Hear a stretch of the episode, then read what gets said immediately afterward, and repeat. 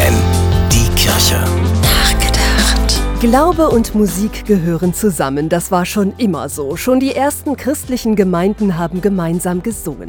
Das hatten sie sich von den jüdischen Psalmgesängen abgeschaut. Im Mittelalter und der frühen Neuzeit entstanden dann viele Messlieder, die wir auch heute noch singen. Und um 1900 kam der Gospel auf, der die Musikgeschichte seitdem prägt. Aktuell zeigt der Kinofilm Elvis zum Beispiel, wie der junge Elvis Presley die Musik aus schwarzen Gemeinden hört. Die begeistert ihn so sehr, dass er sie mit der weißen Country-Musik verbindet.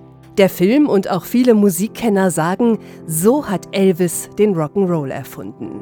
Der lebt in verschiedenen Stilen bis heute weiter.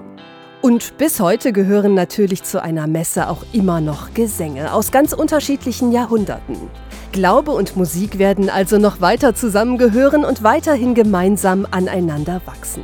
Das Bistum Osnabrück entwickelt zum Beispiel gerade eine neue Ausbildung für Kirchenmusiker, die auch neue Musikstile mit einbeziehen soll. Und die Caritas in Osnabrück hat ein Projekt, bei dem junge Migranten darüber rappen, was sie erlebt haben. Denn gute Musik geht direkt ins Herz. Und wie könnten Menschen das, was sie bewegt und ihren Glauben besser ausdrücken, als durch Musik. Stefanie Behnke, FFN Kirchenredaktion.